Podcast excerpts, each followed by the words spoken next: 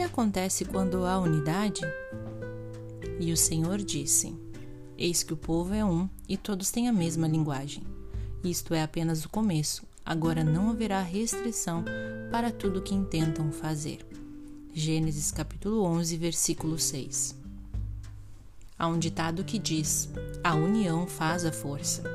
Olhando para o texto de Gênesis capítulo 11, acima mencionado, não seria forçado afirmar que este ditado é sim uma grande verdade.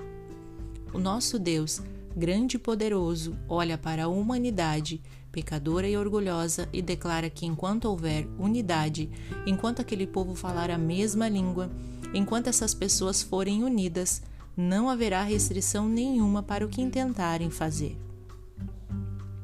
Existe um poder na unidade e podemos observar isso primeiramente no próprio Deus, na unidade que tem entre o Pai, Filho e Espírito Santo. Jesus, sabendo da importância da unidade em João, capítulo 17, ora para que sejamos um no Pai, assim como o Pai é um só nele e ele um só no Pai. E o Senhor continua dizendo que é dessa forma que o mundo vai crer.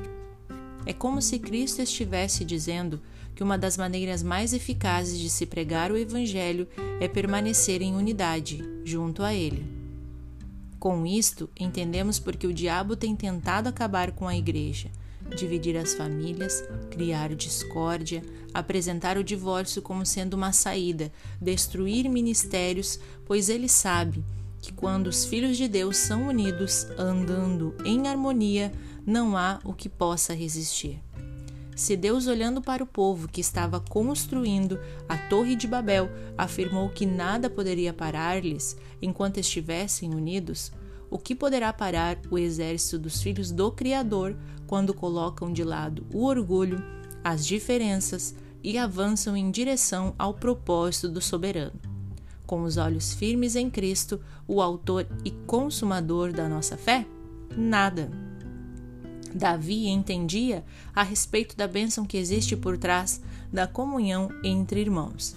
Por isso, disse no Salmo 133: Ó, oh, quão bom e agradável é viverem unidos os irmãos. Assim, que o viver em unidade com a Igreja do Senhor Jesus seja nossa prioridade.